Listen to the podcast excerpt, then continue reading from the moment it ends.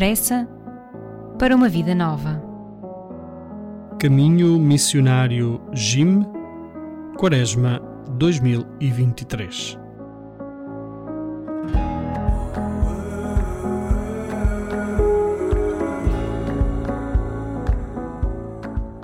Se és filho de Deus, só ao teu Senhor adorarás, só a Ele servirás.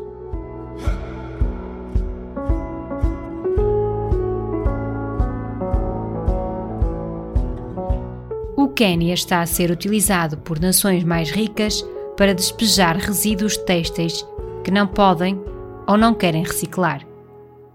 Estes resíduos são fibras sintéticas fabricadas com combustíveis fósseis prejudiciais para o ambiente. Além disso, o país é destino de roupa em segunda mão, o que impede o desenvolvimento da indústria têxtil local. Satélite Revista Audácia, janeiro de 2023.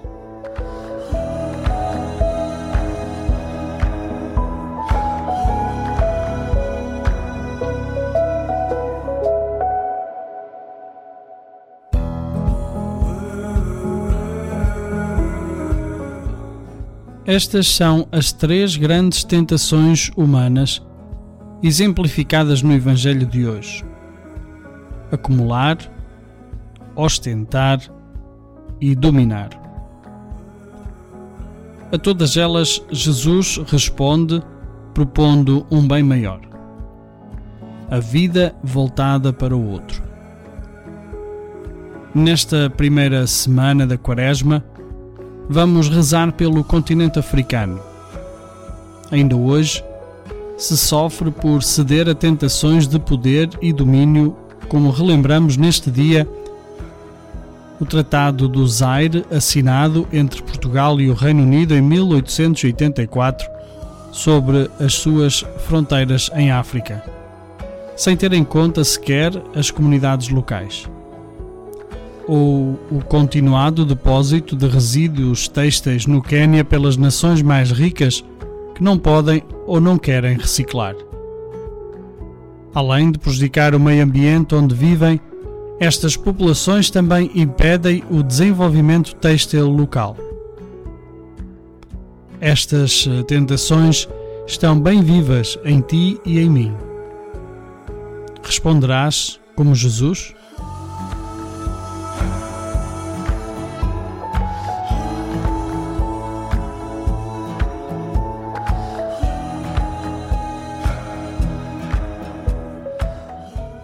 Com alguma frequência, tomo más decisões por estar perdido nos pensamentos que muitas vezes guardo para mim.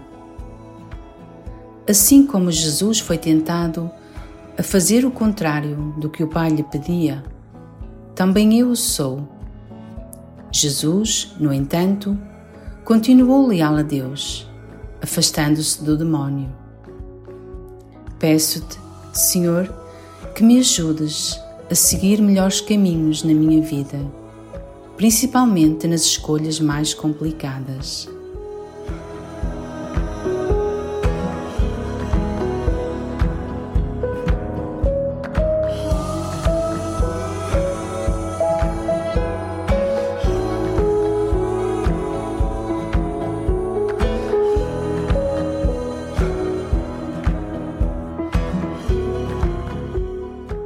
Meu gesto missionário de hoje é tomar uma atitude mais sustentável, ecológica e evangélica no que diz respeito à tentação do acumular. Vou pesquisar, aprender mais na internet e pôr em prática as propostas do conceito armário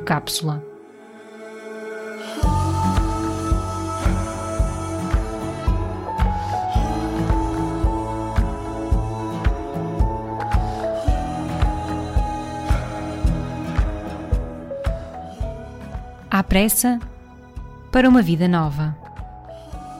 Caminho Missionário Jim, Quaresma 2023.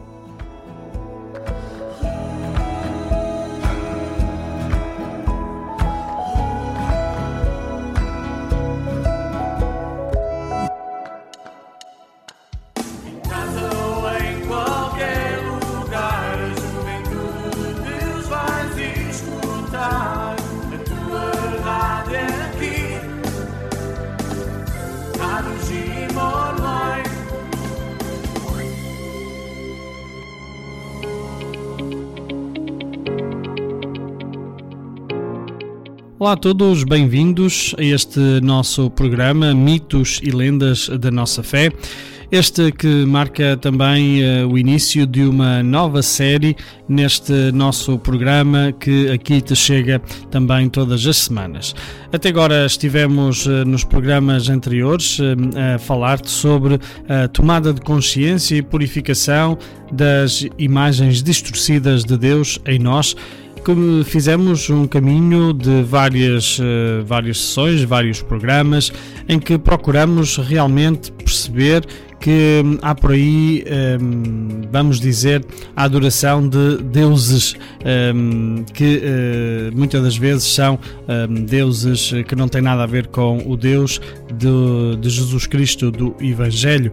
Podemos, ao longo desses programas, também fazer esse caminho e perceber que isto não é uma questão de fazer um curso, de tirar uma, uma licenciatura, uh, não é uma questão de ter um diploma sobre esta questão é sim uma questão de vida, uma questão de caminhada de fé, de aprofundamento que todos os dias eh, teremos que estar também atentos e, hum, pelo menos, eh, fazer esse hum, exercício contínuo de olhar eh, também para as manifestações de alguma crença nesses deuses que são tudo menos aquilo que é o Deus de Jesus Cristo do Evangelho, que é um Deus hum, Pai de amor e misericórdia e ponto final.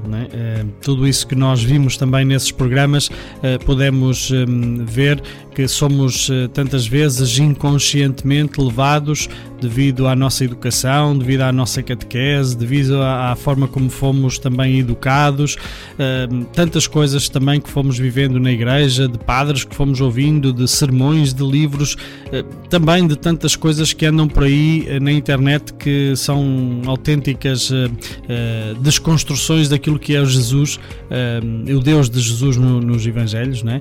falam sim de Pai de amor, mas depois as manifestações e a forma como se fala, a forma como se reza, tantas vezes é um Deus que não tem nada a ver com aquele de Jesus Cristo. Um Deus que pune, um Deus que hum, julga, um Deus que quer o nosso sacrifício, um Deus que eh, é perfeccionista, um Deus que, hum, que tem tantas destas coisas que no fundo não são realmente um, aquela imagem do Deus de amor que Jesus nos transmite na, no Evangelho. De modo que neste programa agora vamos um, começar também a falar sobre aquilo que é a Quaresma. Um, uma vez que temos feito este caminho de purificação também das nossas imagens de Deus, vamos uh, aqui desmistificar aquilo que é também este tempo de Quaresma, todo ele também uh, muito carregado de tradições e de Hum, talvez hum, eh, formas de olhar para a Quaresma que eh, não tem nada a ver também com aquilo que é o objetivo principal desta, deste tempo, que é um tempo de purificação, mas um tempo de aproximação de Deus, de nós de Deus e de Deus também para cada um de nós. Este tempo de Quaresma que agora também te vamos aqui neste programa eh, fazer chegar mais informação de como realmente começou. Vais-te surpreender que hum, a Quaresma começou a ser celebrada somente no século IV. Muitos eh, anos depois eh, de Jesus, os primeiros cristãos começaram perceber que tinham que ter um tempo de preparação para a celebração da, da Páscoa, essa celebração que é a principal celebração cristã. Não é o Natal, já sei que ias dizer, então, mas o Natal, não, o Natal não é, é a Páscoa, porque não havendo ressurreição, nada de tudo aquilo que nós fazemos e vivemos e sentimos tem algum sentido para a nossa vida. De modo que é este também o tema da desmistificação da Quaresma e de tudo aquilo que começou a ser entendido e também acrescentado à celebração da Quaresma para nós também podermos assim perceber mais concretamente o que é que realmente se celebra neste tempo que iniciamos eh, na quarta-feira de cinzas e que eh, se prolonga por estas cinco semanas até à Páscoa. Fica por aí, eh, já sabes, então aqui vais poder ficar a par de tudo aquilo que é a razão e a existência e o porquê da celebração da Quaresma no calendário litúrgico da Igreja Católica.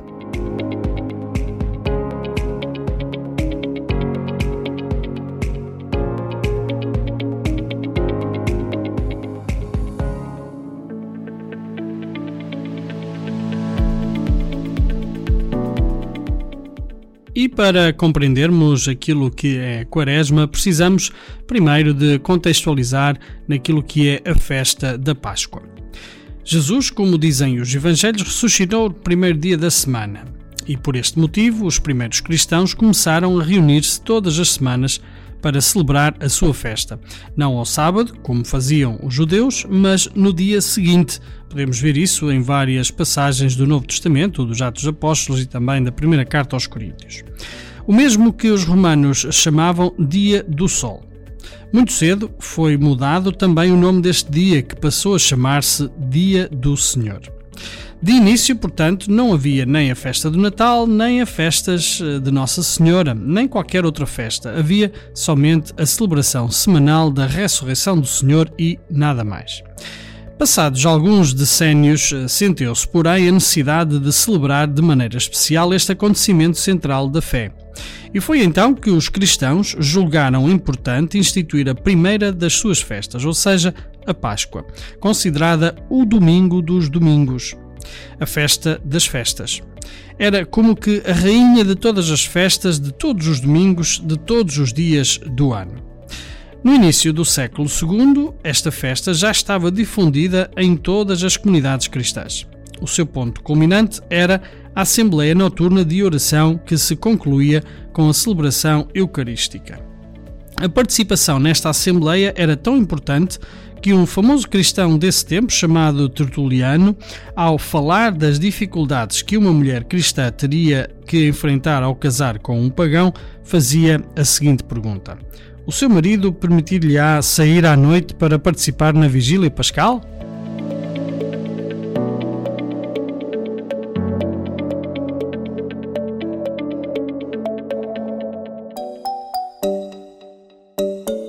Cenas que o Papa nos diz que vale a pena ouvir. O modelo de beleza é um modelo juvenil, mas estejamos atentos, porque isso não é um elogio para os jovens. Significa apenas que os adultos querem roubar a juventude para si e que não respeitam, amam e cuidam dos jovens. Da exortação, Cristo vive. Cenas que o Papa nos diz. Que vale a pena ouvir.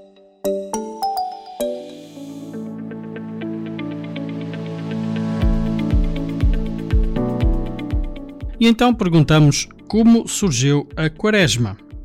Ora, nós sabemos que uma festa não pode ser bem sucedida se não for preparada com esmero. E cerca de 200 anos depois de Cristo, os cristãos, desejosos de saborear plenamente os frutos espirituais da Páscoa, introduziram o costume de a fazer proceder de três dias dedicados à oração à reflexão e ao jejum em sinal de luto pela morte de Cristo. Esta grande solenidade, porém, não só devia ser preparada, como também era preciso encontrar uma forma de prolongar a sua alegria e riqueza espiritual. Foram assim instituídas sete semanas, ou seja, os 50 dias de Pentecostes, que se deviam celebrar com grande alegria, porque, como dizia um famoso bispo desse tempo, chamado Ireneu, constituem como que um único dia de festa, com a mesma importância do domingo. Durante os dias de Pentecostes, rezava-se em pé. Era proibido o jejum e administravam-se os batismos. Praticamente, era como se o dia de Páscoa durasse 50 dias. Passaram-se outros 150 anos e só por volta do ano 350 depois de Cristo, os cristãos, percebendo que três dias de preparação eram muito poucos, aumentaram-nos para, hum, queres adivinhar, 40, isso mesmo. E assim nascia a Quaresma, que daqui a pouco já te vamos de novo continuar a dar qual a razão de 40 dias e qual a razão para estes e este tempo de preparação mais prolongado.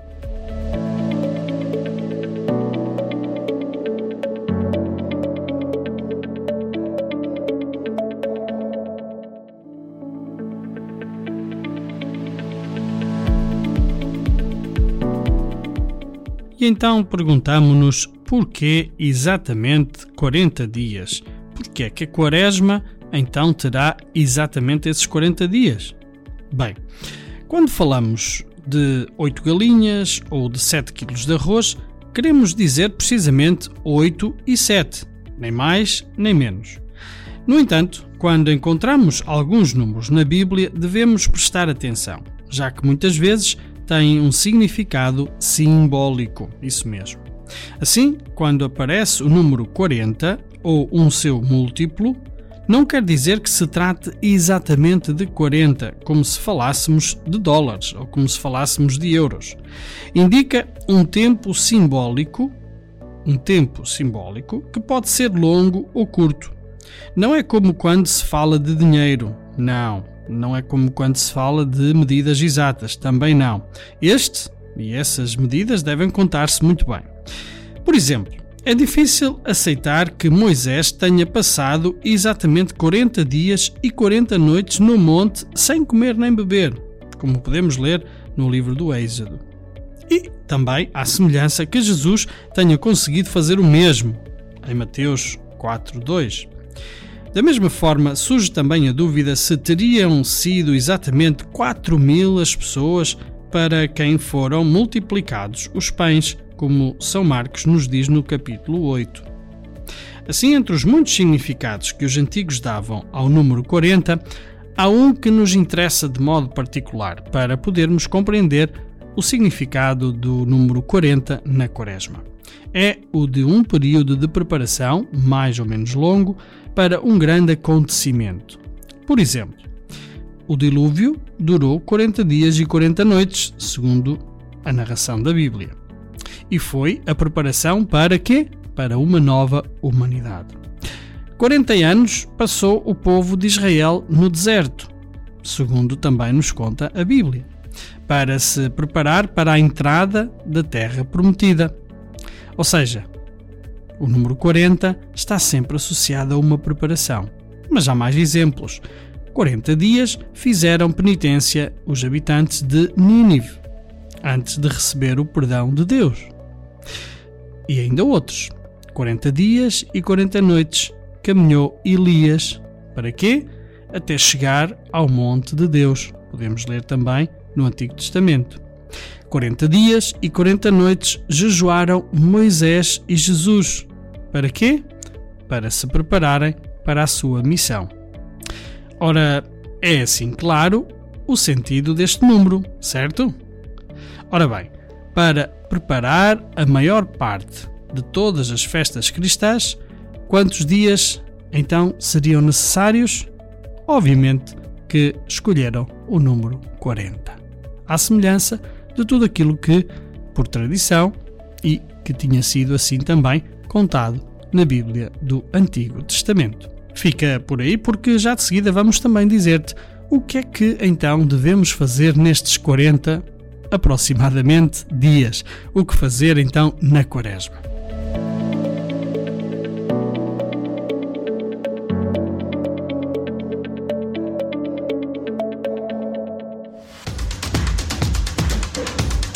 Provérbios africanos.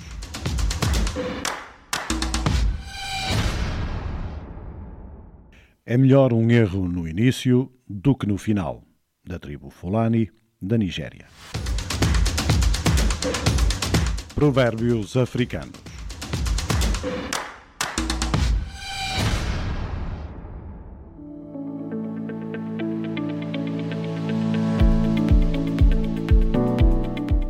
Continuamos então aqui a tentar perceber e compreender então o que é Quaresma e o que é que ela implica. E depois de percebermos então o número 40 e porquê o número 40, vamos perguntar-nos o que é que vamos então fazer na Quaresma, nestes 40 dias aproximadamente, que, por falar nisso, se contares de quarta-feira de cinzas até sábado santo, serão mais do que 40 dias. E sabes porquê?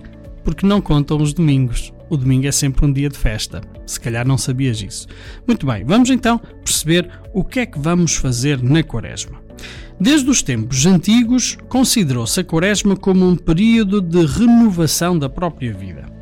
As práticas a cumprir eram sobretudo três: oração, a luta contra o mal e o jejum. Ora, a oração seria para pedir a Deus a força para se converter e para acreditar no Evangelho. A luta contra o mal seria para dominar as paixões e o egoísmo. Finalmente, o jejum. Para seguir o Mestre, o cristão deve ter a força de se esquecer de si mesmo, de não pensar nos próprios interesses, mas só no bem do irmão. E também da irmã, neste caso. Assumir uma constante atitude de generosidade desinteressada é realmente duro. Ora, isso é o jejum. Vai muito para além do não comer carne, vai muito para além do um, fazer assim essa essas coisas que, um, cumprindo com comida, a gente pensa que já está a fazer o jejum. Bom, mas poderá o sofrimento ser uma coisa boa? Como pode ser agradável a Deus o nosso sofrimento se Ele é um Deus bom? Não. Deus não quer que o homem ou a mulher, neste caso, que a pessoa, sofra. Mas, para ajudar a quem está em dificuldades, é com frequência necessário renunciar ao que agrada e isso custa-nos. Não é o jejum em si mesmo que é bom. Às vezes é feito por motivos que nada têm a ver com a religião. Há quem coma pouco simplesmente para se manter em forma, para se manter elegante, para gozar de boa saúde, etc.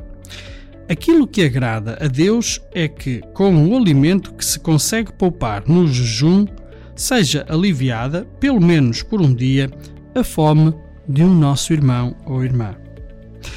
Um livro antiquíssimo, muito lido pelos cristãos, os primeiros cristãos, o Pastor de Hermas, explica assim a relação entre o jejum e a caridade. Eis como deves praticar o jejum. No dia de jejum, comerás só pão e água. Depois, calcularás quanto gastarias para o teu alimento nesse dia e oferecerás este dinheiro a uma viúva, a um órfão ou a um pobre. Assim, privar-te-ás de alguma coisa para que o teu sacrifício possa servir a alguém para se alimentar. Essa pessoa rezará por ti ao Senhor. Se tu jejuares assim, o teu sacrifício será agradável a Deus. É assim que este pastor de Hermas explicava o sentido de praticar o jejum.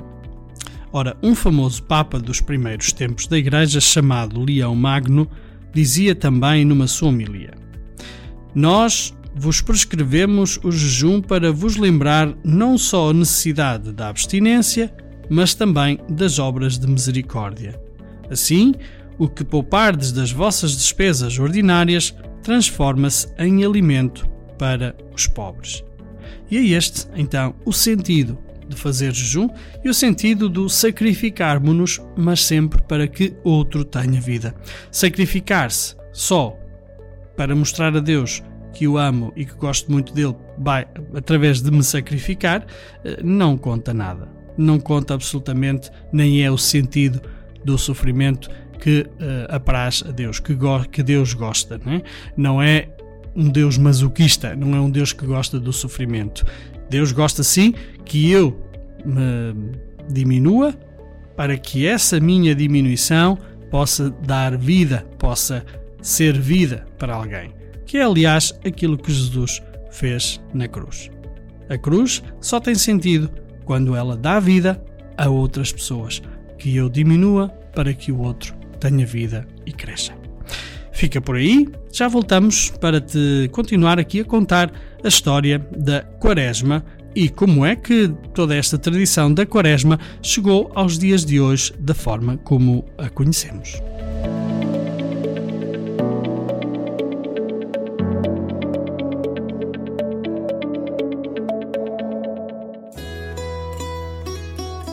Ser família de acolhimento é encontro, partilha, dar e, sobretudo, receber. A família do Vasco e da Mafalda vai receber peregrinos em sua casa. Seja também família de acolhimento. Deixe a Jornada Mundial da Juventude entrar em sua casa. Saiba mais em lisboa2023.org.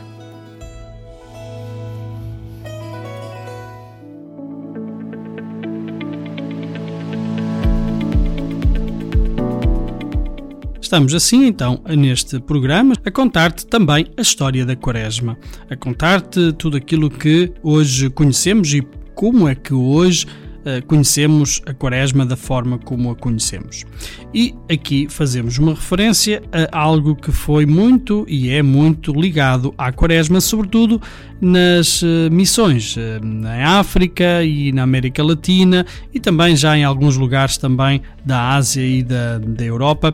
Começamos a fazer também referência à Quaresma e àquilo que chamamos os catecúmenos. Quem são os catecúmenos? São aqueles que se preparam para ser batizados, aqueles que estão um, a preparar-se, os adultos, um, adolescentes, jovens adultos, que estão na catequese para serem batizados. São esses os catecúmenos, daí uh, catequese catecúmenos. Né? Muito bem, então, por volta do ano 350 depois de Cristo, estamos sempre a falar já de muitos anos depois de Jesus, a Igreja, os cristãos que existiam na altura, começaram a organizar-se um, e começou então a, a haver esta preparação mais cuidadosa para o batismo. Os catecúmenos deviam passar por um longo período de formação.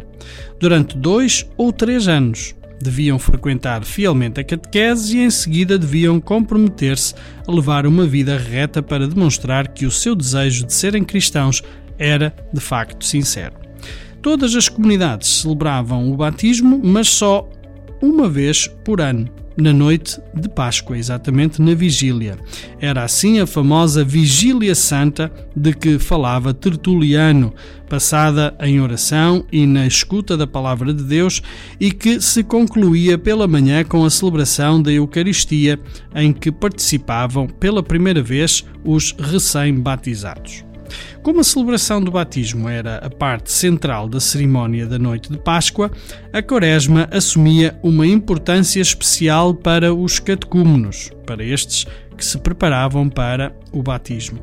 Para eles e para elas era a última etapa antes de receberem este sacramento. Assim, durante 40 dias, eles iam diariamente à catequese. Quem os instruía não era um catequista qualquer, mas, imaginem, o próprio bispo. Nesse mesmo período, participavam ainda em muitas cerimónias e tinham algumas reuniões em que eram submetidos a exames. Examinavam-se para ver se tinham assimilado as verdades fundamentais da fé e avaliava-se a sua vida era assim ou não coerente com aquilo que professavam. Como podes ver aqui, não era tanto um exame de sabedoria da, da doutrina, mas uma avaliação se de facto aquilo que tinham aprendido era também aquilo que viviam depois na sua vida concreta, aquilo que acreditavam. E aqui talvez tenhamos que aprender alguma coisa também para os dias de hoje. Muito bem. O encontro mais importante tinha lugar na quarta-feira da quarta semana, era o chamado Grande Exame. Nesse dia, diziam-se, eram abertos os ouvidos aos catecúmenos porque lhes eram ensinados o Credo e o Pai Nosso, que são como que a síntese de toda a doutrina cristã, de tudo aquilo que Jesus também nos ensinou. Se não tivermos em conta que a Quaresma deveria servir como preparação para os catecúmenos, não vamos conseguir colher plenamente o conteúdo das leituras deste período litúrgico. As passagens bíblicas, de facto, foram escolhidas sobretudo tendo em atenção os que se preparam para o batismo. Falam da água, da luz, da fé, da cegueira, da unção com o óleo, da renúncia ao pecado, da vitória de Cristo sobre a morte, etc. Tudo temas que são hum, típicos daquilo que é caminhada para o batismo. Os catecúmenos são como que filhos que estão para nascer. A mãe, que é a igreja, ou seja, a comunidade, dedicava-lhes toda a sua atenção cozinha, entre aspas, o alimento da palavra de Deus, especialmente para eles, segundo o seu paladar e para, lhe, para responder às suas necessidades. É evidente que, tratando-se de um alimento muito bom e saboroso, também os outros filhos são convidados a saboreá-lo para se fortalecerem espiritualmente. Também eles têm a oportunidade de refletir sobre as verdades centrais da própria fé e sobre os compromissos, por vezes um tanto esquecidos, por eles assumidos no dia do próprio batismo. Ficas assim, então, a conhecer esta relação que existe entre a Quaresma e os catecúmenos. Voltamos já de seguida para te dar uma outra dimensão daquilo que é o tempo da Quaresma. É um tempo de reconciliação.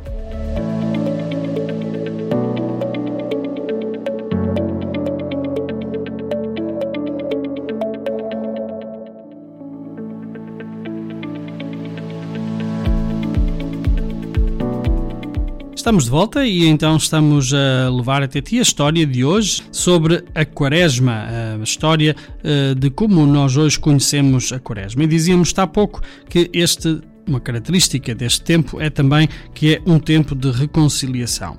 E precisamente nos primeiros séculos da, da Igreja, quando os cristãos eh, cometiam pecados muito graves e públicos, eram excomungados, ou seja, eram expulsos da comunidade. Se mais tarde essas pessoas se arrependiam e manifestavam desejo de se reconciliar com Deus e com a Igreja, não eram logo readmitidas na comunidade. Tinham de fazer primeiro uma penitência pública, porque o seu pecado era ainda conhecido de todos. Esta penitência era bastante prolongada no tempo. E por isso, então, quando a Quaresma foi instituída, ah, foi também aproveitada como ah, tempo de preparação para a reconciliação, ou seja, para esta readmissão, para esta ah, perdoar-se e perdoar e emendar hum, e, sobretudo, reconciliar-se em si próprio. Então, na Quinta-feira Santa, durante a missa presidida pelo Bispo, os excomungados com um hábito penitencial, que eram vestidos de saco de, de sarapulheira, é? e com a cabeça coberta de cinza. Estás a ver também porque é que a cinza ainda hoje é usada. Então apresentavam-se à comunidade e declaravam o seu arrependimento e a sua vontade de se converter. O bispo ia ao seu encontro e imagina o que é que lhes faziam? Abraçava-os um a um, com este gesto de dizer bem-vindos de volta. Ora, este costume da penitência pública foi desaparecendo pouco a pouco, até porque não é verdade que os que conseguiam guardar em segredo as suas culpas fossem menos pecadores, mas ficou o significado da Quaresma como o tempo em que todos os cristãos são assim convidados a aproximar-se do sacramento da reconciliação, que é muito mais do que apenas o confesso, não é? Eu ir confessar-me ao Padre e uh, dizer-lhe os meus pecados, a minha lista dos pecados. Não. O sacramento é o sacramento da reconciliação. Eu devo sair dali reconciliado comigo próprio, com os outros e com Deus. É este, então, o sentido também deste tempo de Quaresma como tempo de reconciliação.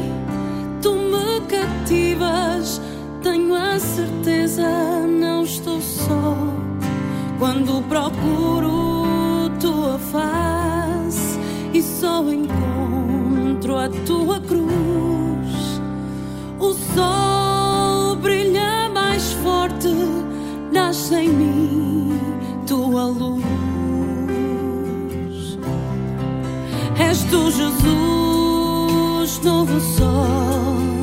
És o sonho que vive em mim, a dor do inocente, a alegria, a paz sem fim.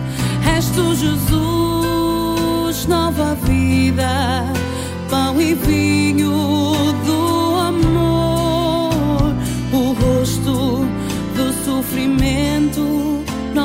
esperança, Senhor.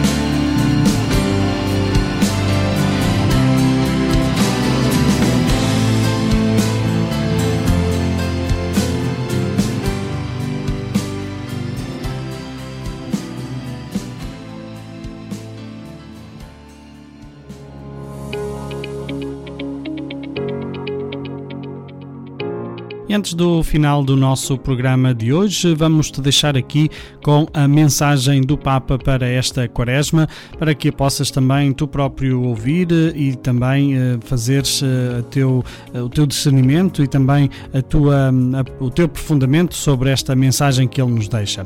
E para nos ajudar também a compreender essa mensagem, vamos à boleia do programa Eclésia de quarta-feira de cinzas passada, com o comentário do Frei José Nunes, eh, perceber eh, as linhas mestras e as principais eh, mensagens, ou principal mensagem que o Papa Francisco nos quer também dirigir nesta mensagem para a Quaresma.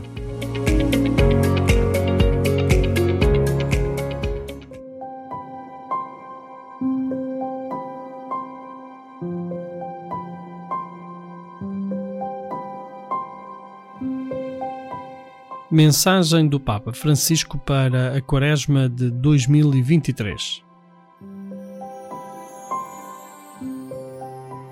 Ascese Quaresmal Itinerário Sinodal. Queridos irmãos e irmãs, os evangelhos de Mateus, Marcos e Lucas coincidem em narrar o episódio da transfiguração de Jesus.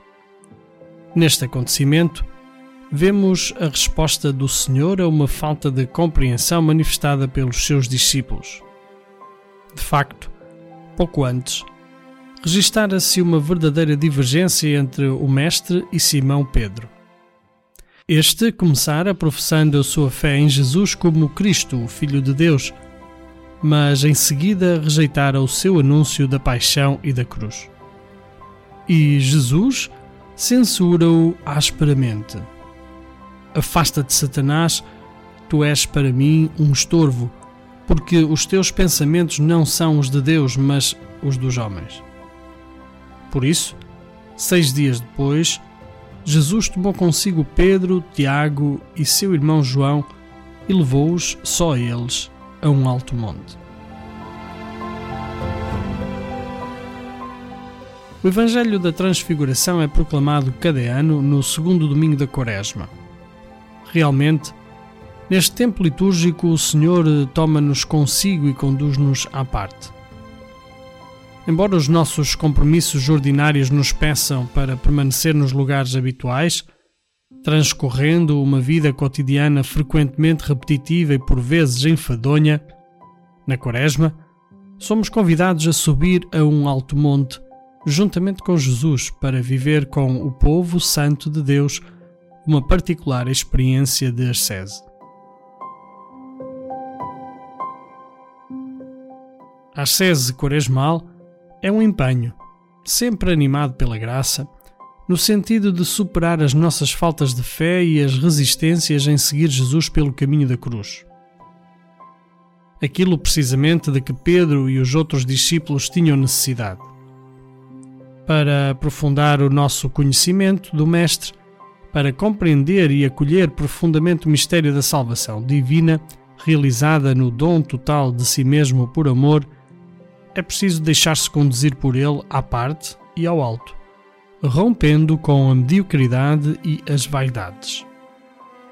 É preciso pôr-se a caminho, um caminho em subida que requer esforço, sacrifício e concentração, como uma excursão na montanha.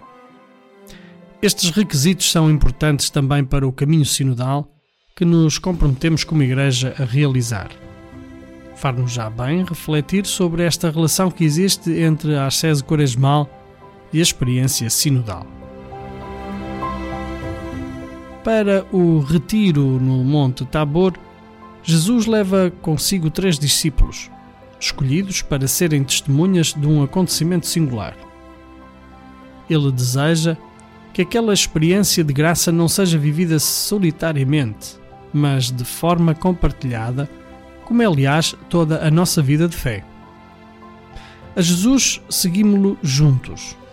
E juntos, como Igreja Peregrina no Tempo, vivemos o ano litúrgico e nele a Quaresma, caminhando com aqueles que o Senhor colocou ao nosso lado como companheiros de viagem.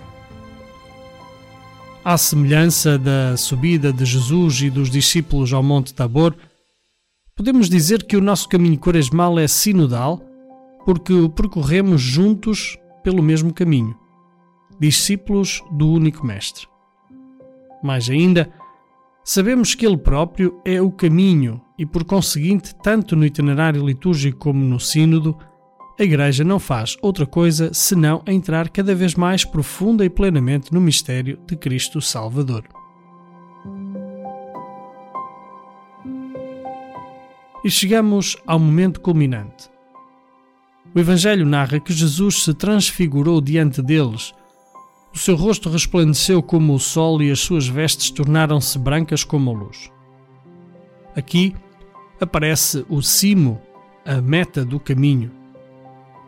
No final da subida, e enquanto estão no alto do monte com Jesus, os três discípulos recebem a graça de o verem na sua glória, resplandecente de luz sobrenatural, que não vinha de fora, mas irradiava dele mesmo. A beleza divina desta visão mostrou-se incomparavelmente superior a qualquer cansaço que os discípulos pudessem ter sentido quando subiram ao Tabor. Como toda a esforçada excursão de montanha, ao subir, é preciso manter os olhos bem fixos na vereda. Mas o panorama que se deslumbra no final surpreende e compensa pela sua maravilha. Com frequência também o processo sinodal se apresenta árduo e por vezes podemos até desanimar. Mas aquilo que nos espera no final é algo sem dúvida maravilhoso e surpreendente, que nos ajudará a compreender melhor a vontade de Deus e a nossa missão ao serviço do seu reino. A experiência dos discípulos no Monte Tabor torna-se ainda mais enriquecedora quando, ao lado de Jesus transfigurado, aparecem Moisés e Elias. Eles personificam respectivamente a lei e os profetas. A novidade de Cristo é cumprimento da antiga aliança e das promessas. É inseparável da história de Deus com o seu povo e revela o seu sentido profundo. De forma análoga, o caminho sinodal está radicado na tradição da Igreja e ao mesmo tempo aberto para a novidade. A tradição é fonte de inspiração para procurar estradas novas, evitando as contrapropostas tentações do imobilismo e da experimentação improvisada. O caminho ascético quaresmal e, de modo semelhante, o sinodal, tem como meta uma transfiguração pessoal e eclesial. Uma transformação que, em ambos os casos, encontra o seu modelo na de Jesus e realiza-se pela graça do seu mistério pascal. Para que neste ano se possa realizar em nós tal transfiguração, quero propor duas veredas que é necessário percorrer para subir juntamente com Jesus e chegar com ele à meta. primeira diz respeito à ordem que Deus Pai dirige aos discípulos no Tabor, enquanto estão a contemplar Jesus transfigurado. A voz da nuvem diz: Escutai-o. Assim, a primeira indicação é muito clara: escutar Jesus. A Quaresma é tempo de graça na medida em que nos eh, pusermos à escuta dele, que nos fala. E como nos fala ele? Antes de mais nada, pela palavra de Deus que a Igreja nos oferece na liturgia. Não a deixemos cair em saco roto. Se não pudermos participar sempre na missa, ao menos leiamos as leituras bíblicas de cada dia, valendo-nos até da ajuda da internet. Além da Sagrada Escritura, o Senhor fala-nos nos irmãos, sobretudo nos rostos e vicissitudes daqueles que precisam de ajuda. Mas quero acrescentar ainda outro aspecto muito importante no processo sinodal. A escuta de Cristo passa também através da escuta dos irmãos e irmãs na Igreja. Em algumas fases, esta escuta recíproca é o objetivo principal, mas permanece sempre indispensável no método e estilo de uma Igreja sinodal. Ao ouvir a voz do Pai, os discípulos caíram com a face por terra muito assustados. Aproximando-se deles, Jesus tocou-lhes, dizendo: Levantai-vos e não tenhais medo. Erguendo os olhos, os discípulos apenas viram Jesus e mais ninguém. E aqui temos uma segunda indicação para esta quaresma.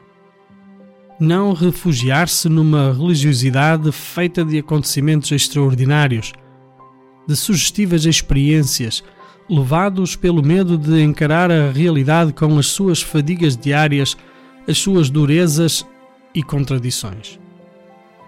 A luz que Jesus mostra aos seus discípulos é uma antecipação da glória pascal, e é rumo a esta que se torna necessário caminhar seguindo apenas Jesus e mais ninguém. A Quaresma orienta-se para a Páscoa. O retiro não é um fim em si mesmo, mas prepara-nos para viver com fé, esperança e amor a paixão e a cruz, a fim de chegarmos à ressurreição. Também o percurso sinodal não nos deve iludir quanto ao termo de chegada, que não é quando Deus nos dá a graça de algumas experiências fortes de comunhão, pois aí o Senhor também nos repete: Levantai-vos e não tenhais medo. Desçamos à planície e que a graça experimentada nos sustente para sermos artesãos da sinodalidade na vida ordinária das nossas comunidades.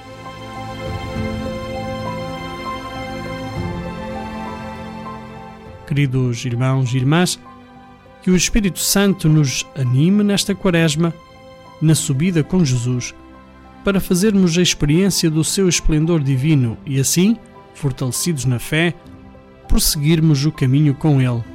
Glória do seu povo e luz das nações. Papa Francisco. Mensagem para a Quaresma de 2023.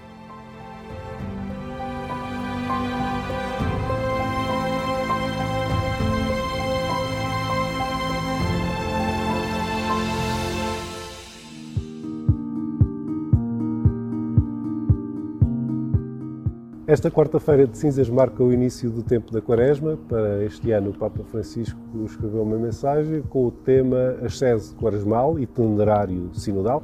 Para falarmos sobre esse texto, convidamos Frei José Nunes, dominicanos. Cumprimento, muito boa tarde. Boa tarde, obrigado, muito bem. Estamos mais habituados a vê-la sexta-feira, mas esta quarta-feira de cinzas também é um dia especial, marca o início de Tudo um bem. novo tempo litúrgico. Eh, Que mensagem é esta? Que, que- que- que- que palavras é que o Papa quer que marquem a Quaresma 2023 na vida dos católicos? Pois, ele no fundo faz uma reflexão sobre a temática do segundo domingo da Quaresma, que é o texto da transfiguração de Jesus no monte. E a partir daí, para além dos conteúdos teológicos, digamos assim, catequéticos, que tem o texto da transfiguração e que a mensagem explica, para além disso, ele tira duas grandes consequências, digamos assim, a partir do que se passa lá no cimo do monte e tenta relacionar isso com o sínodo. Uma das, eh, da- das grandes mensagens é que é preciso escutar Jesus, pôr-se à escuta de Jesus. Eh, Porque há uma voz que no cimo do monte se ouve e diz: eh, escutai-o. Então é a Jesus que nós temos que escutar, não a mais ninguém. E como é que o escutamos? O Papa diz: bom, através dos textos bíblicos, através até quem não pode ir à missa vendo na internet. É um, que é um serviço que também prestamos nós, não é? Ora, exatamente, exatamente. E depois diz também, mas também temos que escutar Jesus na voz e na figura dos mais fracos, dos mais pobres, dos vulneráveis e também dos nossos irmãos e irmãs em igreja. Escutar em caminho sinodal, escutarmos uns aos outros, porque Jesus também fala a partir dos nossos irmãos e irmãs em igreja. Então, esta é a primeira grande consequência. A segunda é a partir de outra coisa que sucede no monte, ah, os discípulos, os três grandes amigos de Jesus, o Pedro, o Tiago e o João, só com eles é que Jesus fazia certas coisas, com esses três do, do grupo dos doze. Eles querem lá ficar, aquilo é maravilhoso, estão lá muito bem, tiveram uma experiência absolutamente extraordinária, a transfiguração de Jesus, e Jesus diz: Não, não, não, aqui não, não se montam tendas, vamos voltar à planície. Não tenham medo, mas isto, a vida vai ser É a difícil. importância de, de voltar à vida cotidiana. Ora, aí está. E isso também tem a ver com o sino, diz o Papa. Com o sino e com tudo. É que nós, na vida, nós cristãos, não podemos alimentar-nos de uma religião apenas de grandes acontecimentos, de grandes manifestações do divino, como a transfiguração. Jesus transfigurar-se. Não, nós temos que nos alimentar no cotidiano. A nossa religião cristã é para ser vivida na simplicidade, na rotina, eu diria, do dia a dia. E então, o sínodo também tem muito a ver com isto. Porque o sínodo não pode ser só- um grande acontecimento, ou um- grandes inquéritos que se façam aos cristãos. Não. O sínodo é uma caminhada para nós irmos fazendo dia a dia, na rotina do nosso dia a dia, nas pequenas coisas, nas coisas, nos gestos mais simples, nas conversas mais simples. Hum, eu até, agora, isso não, não diz aqui o- a mensagem do Papa, mas muito rapidamente, eu, ao ler isto também me lembrei, por exemplo, da Jornada Mundial da Juventude. Sim, como, como uma grande subida também, no grande encontro. Grande subida, grande encontro, mas não nos iludamos, porque a vida com os jovens e dos jovens é para ser no dia a dia, não é apenas nessa grande manifestação que vai ser, ok? A fé cristã não se vai viver apenas aí, nem sobretudo aí, é depois no dia a dia. O, o, símbolo, o simbolismo do Monte Tabor também na, na vivência da Quaresma é importante. Esta ideia de que há, há momentos que têm de ser diferentes no meio desta cotidianidade. A Quaresma tem muito disso, de retiro, de momentos de pausa, de penitência, de reflexão, para que depois se possa prosseguir o caminho. Exatamente, pois, isso é muito importante. E o, e o texto também fala disso, eh, a mensagem. eh, eh, é, um, é um caminho uh, o, o retiro quaresmal não é um fim em si mesmo, diz o texto é um caminho de aprendizagem a reafirmar a fé, a esperança e a caridade. Mas nós precisamos desses momentos, dessas, dessas eh, experiências para nos animar na vida do dia a dia. Então, subir ao monte, fazer algum silêncio, fazer até também alguma autodisciplina, Jesus abstinências, quer dizer, eh, sobretudo as coisas importantes. Jesus e abstinências das estupidezes, digamos é, das, das, pois, do pecado, no fundo. Bem, um, tudo isso é importante para nós realmente alimentarmos o nosso dia a dia em mais fé, esperança e caridade. Muito obrigado, Frei José Nunes. Fica o convite para ler a mensagem de todos que nos estão a ver com, com muita atenção e que possa alimentar também o seu caminho. Muito obrigado. Muito bem, obrigado.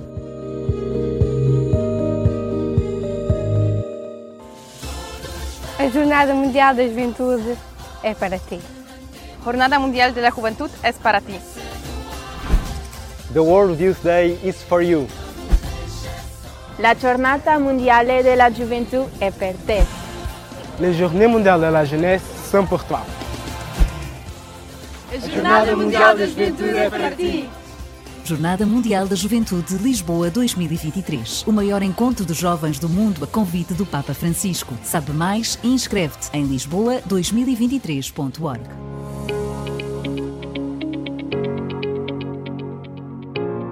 E assim chegamos ao final deste nosso programa de hoje, Mitos e Lendas da Nossa Fé.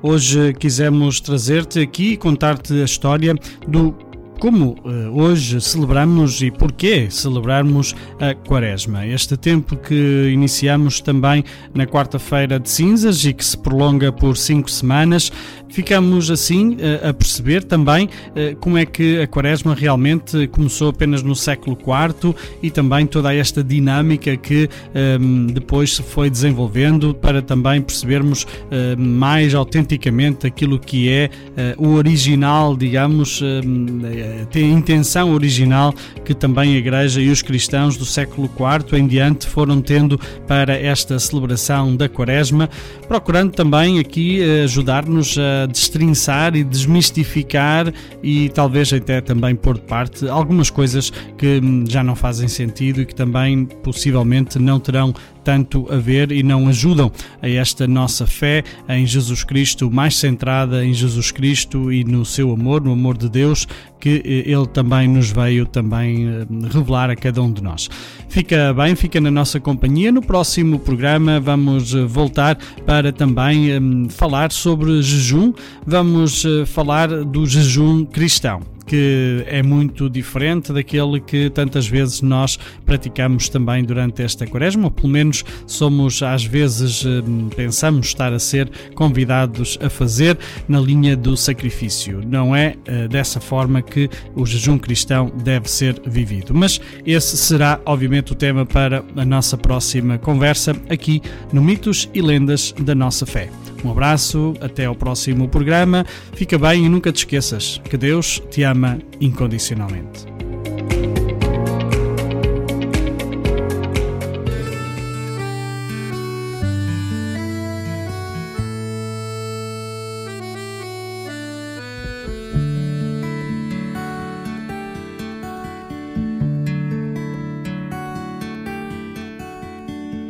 Mesmo quando me perco de ti e me encontro só.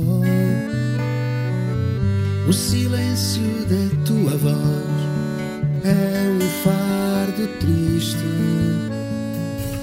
Eu sei que estás aqui, estás aqui.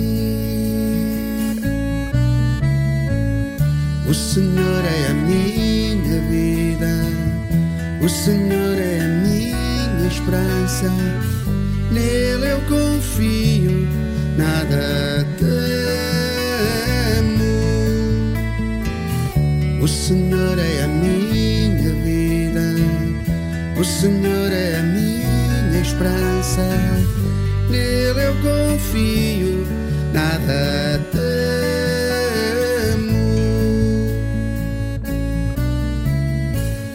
Quando tudo te esconde de mim e caminho só. Se atravesso a escuridão de uma vida vã. Confio em ti, Senhor, confio em ti.